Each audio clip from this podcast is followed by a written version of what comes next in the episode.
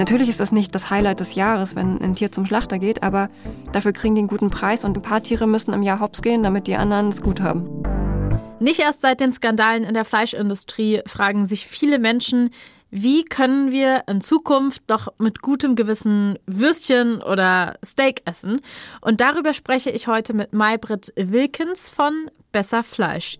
Innovative Ideen, andere Wege, neue Möglichkeiten, Lösungen statt Probleme. Ich bin Salwa Humsi und ihr hört Pitch, den Plan B Podcast.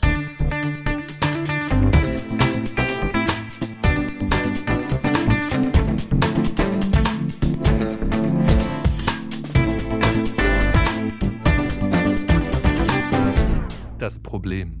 Bratwurst, Schnitzel, Döner, aber bitte schön billig.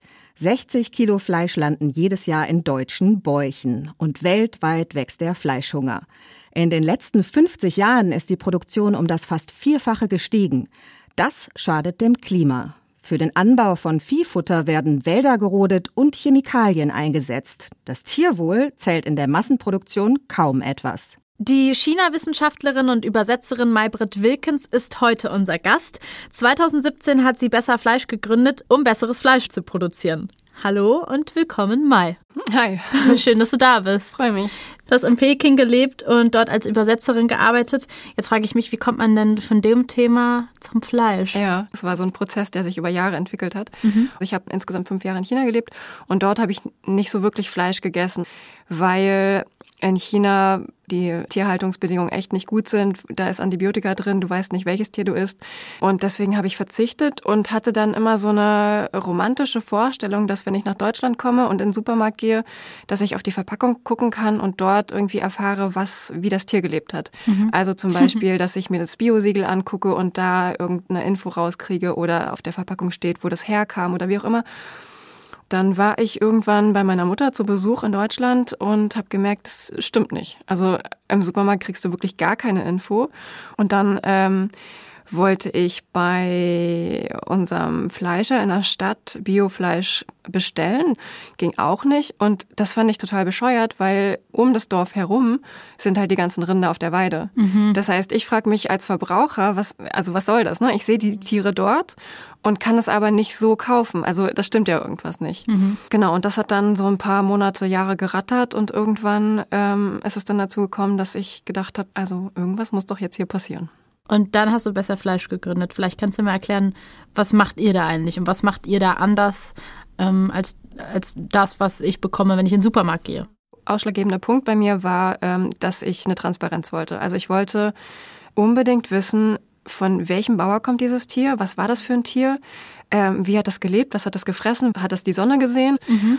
Und deswegen fand ich das Internet so spannend, weil man da halt sehr gut solche Infos rüber transportieren kann. Mhm. Das heißt, den Online-Shop, den ich jetzt gegründet habe, Besserfleisch, dort siehst du alles. Also du siehst den Bauern, du siehst die Tierhaltung, du erfährst alles, was dieses Tier gefressen hat, nach welchen Standards der Bauer arbeitet, auf welchen Flächen der seine Tiere hält. Okay, und dann, ähm, dann gehe ich da drauf und sag, ich, ich möchte nächste Woche einen Schnitzel essen oder weiß nicht, ich möchte irgendwie Fleisch braten. Was mache ich dann? Dann bist du erstmal enttäuscht. Warum? Weil die Bauern, mit denen ich arbeite, die haben ihre Tiere auf der Weide und da kann man nicht einfach hingehen und sagen, okay, ich will jetzt das Tier, das Tier, sondern man muss warten, bis die gewachsen sind. Man muss warten, irgendwie, bis die richtige Jahreszeit ist. Man kann die Tiere nicht einfach immer so von der Weide holen, sondern man muss ein bisschen aufpassen, dass man auch die Weide oder die, ähm, die Herde gut managt. Also wir verkaufen erst immer das ganze Tier, mhm. bevor wir schlachten. Das heißt, ich stelle Pakete online, du kannst dir ein Paket aussuchen, kannst es bestellen. Dann musst du aber noch warten, weil erst noch alle Pakete verkauft werden müssen. Und dann wird das Tier geschlachtet und dann muss das Fleisch noch reifen. Also das Tier wird erst geschlachtet, wenn noch zehn andere Leute gesagt haben, wir wollen auch Fleisch, genau. sodass das ganze Tier auch wirklich gegessen wird. Genau, das heißt, du musst warten, bis sich noch zehn andere Leute gemeldet haben. Mhm. Dann musst du noch drei Wochen Trockenreifungszeit abwarten und dann bekommst du dein Fleisch. Wie fängt man denn dann an, so eine Geschäftsidee umzusetzen? Das war so ein typisches Küchentischgespräch. Mhm. Ähm, In der WG-Küche? Natürlich, ja, natürlich. ich habe es meiner Schwester erzählt mhm. und sie kannte einen Landwirt, den ich angesprochen habe. Mhm. Und den einfach so, er ist mal eine E-Mail geschrieben, so von wegen hier, ich will was machen mit diesem Internet und hast du mal eine Kuh und wie ist denn das bei dir? Mhm.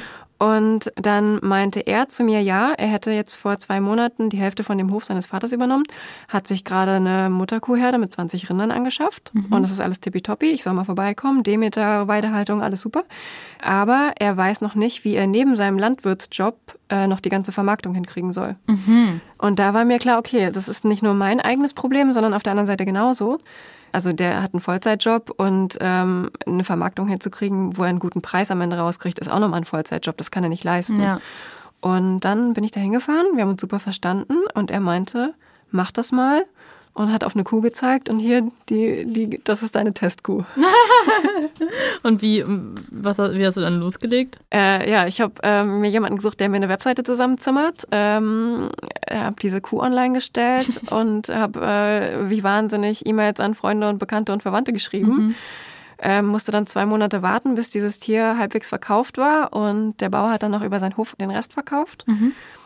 Und äh, die letzte Bestellung von der ersten Kuh war eine Person, die ich nicht kannte. Und da wusste ich, okay, es wird aufgeregt. Aha, okay, geil.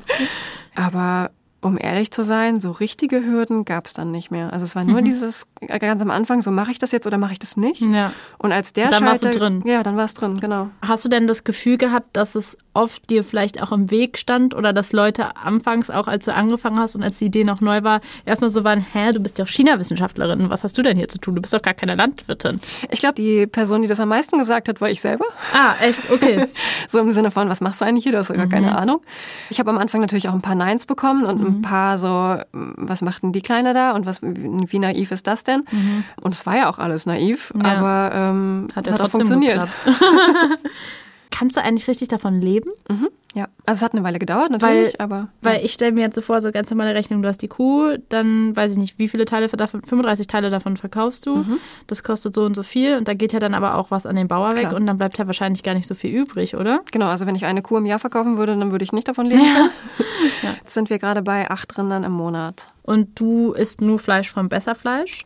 Äh, Oder gehst du auch, hast du auch manchmal richtig noch einen Hieper und holst dir dann trotzdem noch abends was im Supermarkt, weil du jetzt doch noch, weiß ich nicht, einen Schnitzel machen willst? Nee, im Supermarkt habe ich noch nie was geholt seitdem. Wenn Freunde gekocht haben, klar esse ich damit. Mhm. Ja, aber ähm, ich versorge auch meine Freunde mit meinem Fleisch. Also okay. ich sorg, wir haben anfangs ja gehört, dass in Deutschland pro Kopf ganze 60 Kilo Fleisch im Jahr gegessen werden. Das sind hochgerechnet aufs ganze Leben einer einzigen Person bis zu 700 Tiere. Äh, klingt erstmal nach viel, ist es natürlich auch, war aber tatsächlich schon mal mehr. Schnell gecheckt. Über 100 Kilo Fleisch im Jahr aß ein Mensch hierzulande im späten Mittelalter. In den folgenden Jahrhunderten wurde es immer weniger. Im 19. Jahrhundert landeten sogar nur noch 14 Kilo Fleisch pro Jahr auf dem Teller. Fleisch war so kostbar, dass alles vom Tier verwendet wurde.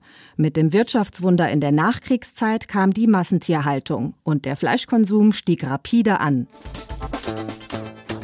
Also man merkt, Fleisch ist irgendwie immer noch auch so ein Zeichen von Wohlstand, oder? Mhm, absolut. Ja. Wie viel kostet denn einmal Fleisch, eine Packung bei euch? Bei uns? Also man kann ja immer nur fünf Kilo bestellen. Mhm. Und das ist ja schon mal ja. viel. Also das ist ordentlich fünf Kilo Fleisch. Ja.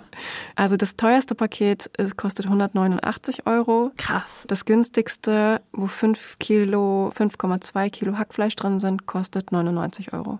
Oh, wow, okay, das ist wirklich viel Geld. Mhm, ja, aber normalerweise kaufst, kaufst du ja nicht fünf Kilo Hackfleisch. Nee, das stimmt natürlich. Wie hast du denn da einen Schlachter gefunden, wo du gesagt hast, da kann ich hinterstehen, mhm. das, äh, mit dem möchte ich gern arbeiten? Das habe ich ähm, zusammen mit meinem ersten Bauern mhm. gemacht. Also wir sind äh, auch zusammen hingefahren, wir haben uns das angeschaut. Also ich wollte am Anfang auch genau wissen, dass sich das ein Landwirt anguckt, weil der ja seine Tiere dahin bringen muss. Ja. Und das ist ja nicht nur, dass er da seine Tiere abgibt, sondern für den ist das ja auch nochmal ein viel krasserer emotionaler Prozess. Also der ist dabei, mhm. der hat diese Rinde aufgezogen und muss sie dann dahin bringen. Das heißt, ich, also das war für mich das A und O, dass es, dass es dem Bauern damit gut geht. Mhm. Und dann haben wir unseren äh, Schlachter gefunden. Der arbeitet ein bisschen anders. Die Tiere werden am Nachmittag vorher angeliefert und verbringen eine Nacht im Stall. Mhm. Das heißt, die haben eine gewisse Zeit, um sich zu beruhigen, mhm. kommen also nicht so gestresst von der Fahrt. Mir war auch wichtig, dass die Tiere maximal ähm, anderthalb Stunden fahren. Und was mir auch wichtig war, der, mein Schlachter hat selber Rinder, das heißt, der kann auch mit denen umgehen. Und das ist natürlich mega cool, wenn du, wenn du einen Schlachter an der Hand hast, der mhm. sich auf jedes einzelne Rind einstellen kann. Und dann hast du halt einen viel ruhigeren Ablauf bei der Schlachtung. Warst du schon mal dabei bei einer Schlachtung? Ja. Und wie war das? Ich habe auf dem Hinweg geheult wie ein Schlosshund, weil ich dachte, was machst du hier? Und dann, und das klingt jetzt vielleicht ein bisschen hart, aber es war überhaupt nicht so richtig schlimm. Ich habe echt Schiss davor gehabt, aber die Jungs bei der Schlachterei, also die wissen halt ganz genau, was sie tun. Die sind super ruhig, die wissen ganz genau, wo, wann, welcher Handgriff sitzt. Mein Tier ist einfach da reingelaufen, das merkt vorher nichts. Und ähm, es ist alles super ruhig abgelaufen. Das war für mich, ich bin da echt mit einem beruhigten Gefühl rausgekommen. Aber ist, lieben Bauer ihre Tiere, die sie schlachten lassen? Es gibt viele, ja. Ja. Also es gibt natürlich auch schwarze Schafe, natürlich, aber ähm, natürlich ist das nicht der, das Highlight des Jahres, wenn ein Tier zum Schlachter geht, aber jedes Tier, was ich zum Beispiel abkaufe, dafür kriegen die einen guten Preis und dadurch können die für die ganze andere Herde diese ähm, Haltung erlauben. Das heißt, da muss irgendwie ein paar Tiere müssen im Jahr hops gehen, damit die anderen es gut haben. Ja. Wir haben jetzt so viel über die Kühe gesprochen, aber ihr habt ja jetzt auch mittlerweile andere Tiere, oder? Ja, genau. Also wir haben dieses Jahr mit Hühnern angefangen. Seit letztem Jahr Lämmer, dieses Jahr Hühner. Wie viel kostet dann ein Huhn? Schweine teuer. Echt? Ähm, ja, Okay. 34,90. Ah, okay, krass. Gibt es da irgendeine eigene Vision, die du hast, wie man vielleicht auch so einen, ich sage mal, nachhaltigen Fleischkonsum für alle Menschen zugänglich macht, auch für die, die weniger privilegiert sind, die einen kleineren Geldbeutel haben? Ich glaube einfach, dass es so ein bisschen auf die Menge ankommt, die man isst. Also wenn man weniger Fleisch isst, kann man sich ja dann entsprechend auch mehr leisten. Und keiner von uns stirbt, wenn er kein Fleisch isst. Wir müssen kein Fleisch essen. Ja, nur trotzdem essen wir anscheinend immer mehr Fleisch. Auch das irgendwie eigentlich eine gruselige Vorstellung, ne? weil wir haben jetzt gerade gesagt 700 Tiere im Jahr. Das bedeutet ja, wir brauchen perspektivisch so hochgerechnet irgendwann, wir brauchen immer mehr Tiere. Also der Wahnsinn hört dann nicht auf. So kann es nicht weitergehen. Mhm. Was Ja, ist denn deiner Meinung nach, also vielleicht auch so für dich persönlich, der Grund, der dich am meisten bewegt, weshalb es so nicht weitergehen kann? Weil wir, wenn wir so weitermachen, die komplette Umwelt an die Wand fahren. Wenn ich ein Tier in Stall sperre, also sehr viele Tiere in einen Stall sperre, die mit Antibiotika füttern muss, damit sie nicht alle krank werden, äh, den Regenwald dafür abholze, damit Futter angebaut werden kann, damit die was zu fressen haben und dann nicht weiß, wo, wohin mit der Gülle und den Boden kaputt mache mit der Gülle, dann läuft, also dann läuft alles schief. Aber man hat auch super viele Flächen, auf denen man zum Beispiel keinen Ackerbau betreiben kann. Also, was weiß ich, die Boden sind zu trocken, zu steil, zu steinig, was auch immer. Und wenn man da Rinder draufstellt oder andere Wiederkäuer, dann kann man super viel für den Boden tun. Also Gras und, und Wiederkäuer sind ist eine wunderschöne Symbiose, die sozusagen befruchten sich gegenseitig. Und damit kann man sehr viel für die Umwelt tun. Das heißt natürlich, dass ich da nicht so wahnsinnig viele Rinder draufstellen kann, wie ich die im Stall habe. Aber eigentlich kann ich sie, geht das mit dem Stall ja auch nicht auf am Ende, weil damit äh, wird ja auch die Umwelt kaputt gemacht. Das heißt, wir brauchen einfach weniger Tiere in der Landwirtschaft und wir müssen weniger Fleisch essen. Also es klingt trotzdem so ein bisschen so, als wäre vor allem der Klimaaspekt für dich der entscheidende. Also Ja. es geht dir gar nicht so krass um die Tiere und um diesen ethischen Aspekt. Ich finde, das geht Hand in Hand. Also für mich ist es richtige Tierhaltung, wenn du mit den Tieren gut umgehen kannst, wenn du Bock auf deine Tiere hast, wenn du Lust hast, dass die ein gutes Leben haben. Das heißt für mich, ähm, dass sie auf die Weide können, Sonne, Regen, Wind abkriegen, dass sie sich selber das Futter suchen können, dass sie in einer Herde leben. Also einfach so ein normales, also klar, sie sind immer noch auf einer Weide irgendwie eingesperrt, aber halt so ein, so ein, so ein natürliches Leben, wie wir es ihnen halt ermöglichen können. Und wenn man das gut macht, also wenn man eine gewisse Anzahl von Tieren auf einer gewissen Größe an Weide hat, dann ist das super für die Umwelt und dann, also ne, dann greift das alles ineinander. Genau diese ähm, artgerechte Tierhaltung, von der du sprichst, die gibt es ja leider in den meisten Fällen nicht. Deswegen hören wir da nochmal in einen kleinen Faktencheck rein. Schnell gecheckt. Weniger als zwei Prozent des Fleischs in Deutschland stammen aus dem Biosektor. Meist kommt es aus industriellen Betrieben. Dort, so sagen ExpertInnen und TierschützerInnen, werden jährlich 200.000 männliche Kälber illegal getötet. Der Grund? Rinder, die zur Milchproduktion gezüchtet wurden, setzen zu wenig Fleisch an. Die Aufzucht männlicher Kälber wird ökonomisch und ökologisch deshalb als Belastung angesehen. Also ich glaube, jeder hat schon mal von männlichen Kükenschreddern Mhm. gehört oder schon mal diesen Begriff Kükenschreddern gehört. Aber dass tatsächlich das auch bei männlichen Kälbern passiert, Ja. dass die einfach so getötet werden, einfach so wahllos Lebewesen töten. Ja. Ist schon echt absurd. Also es ist einfach ein wahnsinniges großes Problem und kaum einer traut sich anzugehen, weil es ist ein Kalb, es ist ein Kind, was machen wir damit? Oh mein Gott! Und irgendwie wird es so unter den Teppich gekehrt.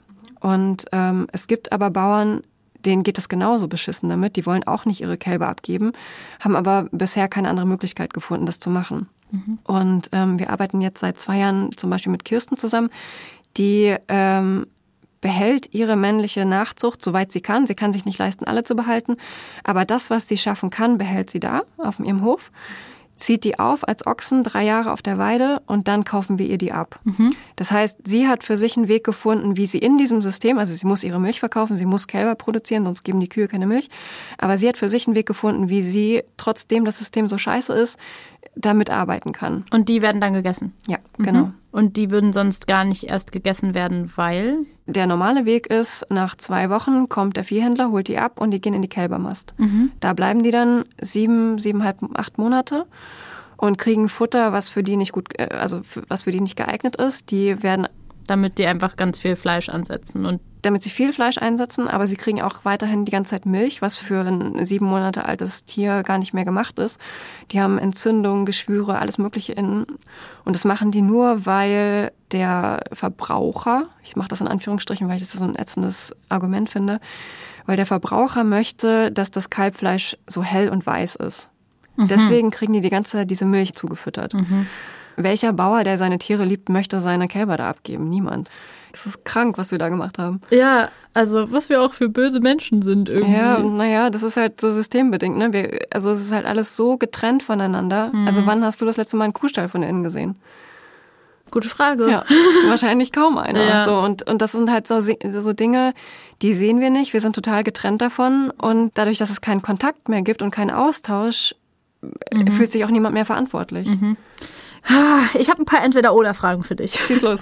Und du musst äh, schnell aus dem Bauch heraus antworten. Entweder Oder.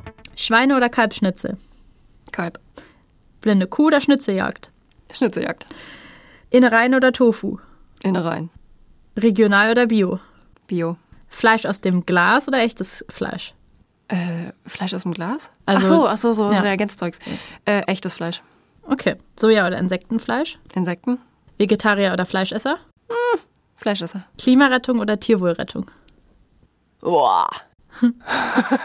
Next. Ähm, Klimarettung. Okay. Ich finde krass, dass du in den meisten Sachen fürs Fleisch jetzt quasi Ja. äh, äh, geantwortet hast. Dir geht es ja schon auch darum, irgendwie eine gute Alternative, einen alternativen Lösungsvorschlag, wie man Fleisch konsumieren kann, ähm, dich dafür zu kümmern, dass es da mehr ein, ein größeres Angebot gibt. Und trotzdem war dann so mein erster Gedanke, geil, aber warum dann nicht gleich vegetarisch? Mir fehlt da was. Ähm, ich bin, ich bin kein großer Fan von Soja. Also ich ähm, glaube, da läuft genauso viel falsch. Und äh, bei dem, äh, bei der Frage Vegetarier oder Fleischkonsum, ähm, ich gehe, ich gehe davon aus, dass wir alle es richtig machen wollen. Also Vegetarier sind Vegetarier, weil sie was richtig machen wollen. Fleischesser sind Fleischesser, weil sie, keine Ahnung, für sich was Gutes haben wollen. Also ich, ich finde Fleischkonsum an sich gar nicht so problembehaftet. Es kommt halt darauf an, wie es gemacht wird. man sagt es ja immer so, ach, früher war alles besser, Mhm. sagen ja auch ältere Menschen gerne mal. Aber gerade in diesem Fall, was unser Fleischkonsum betrifft, bist du da ja tatsächlich der Meinung, dass früher eigentlich einiges besser war, oder? Ja, auf jeden Fall. Früher wurde im Dorf ein Rind geschlachtet, dann haben sich alle irgendwie getroffen, beziehungsweise dieses ganze Rind wurde irgendwie aufgeteilt und dann äh, haben da möglichst viele Menschen dran gegessen und am Ende war alles weg. Am Ende wurden die Knochen ausgekocht, es wurde von jedem Rest noch irgendwie eine Wurst gemacht oder ähm, keine Ahnung, die Innereien ausgekocht. Also es wurde, in meiner Vorstellung zumindest, wurde alles gegessen. Heute ist es nicht so. Heute werden hauptsächlich, also so Supermarktprodukte ähm, sind ja meistens die edlen Stücke und der Rest wird verramscht. Schnell gecheckt. Jeder zweite Deutsche gibt im aktuellen Ernährungsreport des Bundeslandwirtschaftsministeriums an, mehr Geld für Fleisch auszugeben, wenn das dem Tierwohl und fairen Löhnen zugutekommt. Mehr als die Hälfte der Befragten sind sogenannte Flexitarier. Sie essen bewusst weniger Fleisch und legen dafür mehr Wert auf eine hohe Qualität und bessere Tierhaltung. Hast du denn das Gefühl, dass durch Corona da eine Veränderung in den Köpfen vielleicht auch stattgefunden hat? Weil so eine Krise führt ja auch dazu, dass man grundsätzliche Dinge in seinem Leben hinterfragt, dass Menschen mehr vielleicht auch auf euch zugekommen sind, weil sie gedacht haben, irgendwas muss sich ändern. Ja, also es haben wahnsinnig viele Leute bestellt, mhm. was natürlich auch logisch ist. Ne? Die ganze Gastronomie hatte zu, die Leute mussten ja, kochen. Okay, stimmt. Und dann kam noch dieser ähm, äh, Fleischkonzern, der da Scheiße gebaut hat. Mhm. Und das hat mir natürlich auch gut in die Hände gespielt. Da waren viele Leute, die dann gemerkt haben, uff, okay, Alternativ wäre geil. Ja, genau. Es mhm. geht nicht nur um die Tiere, sondern es geht auch um die Menschen dahinter. Ja.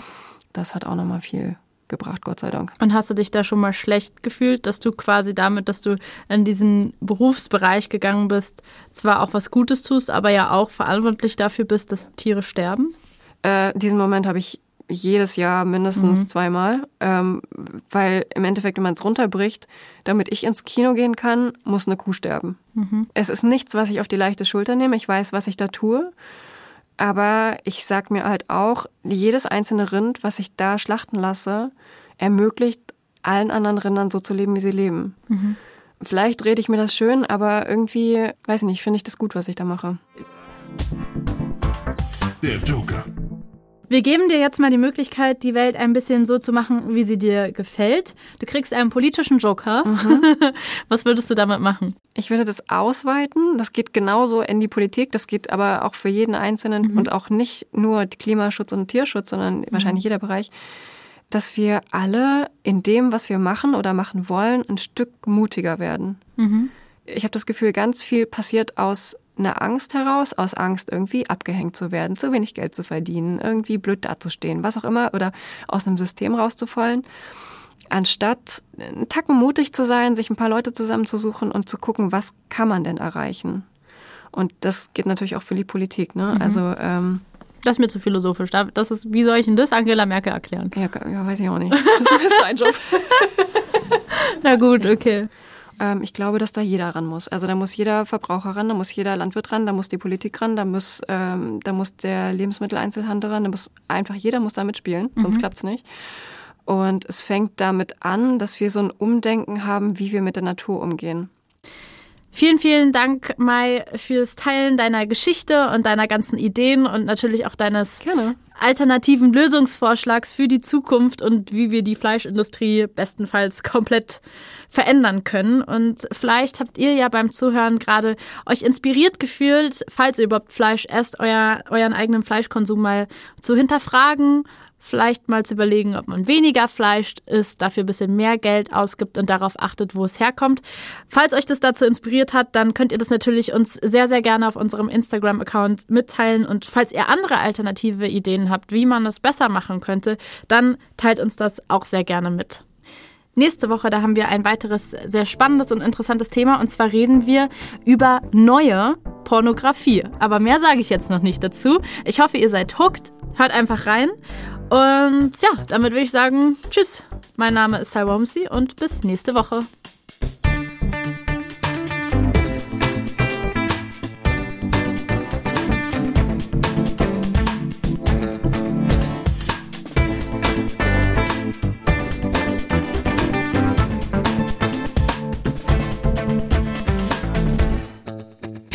Der Plan B Podcast, ist eine Produktion der Berlin Producers Media GmbH für ZDF Plan B. Folgt Pitch bei Instagram unter Pitch der Podcast.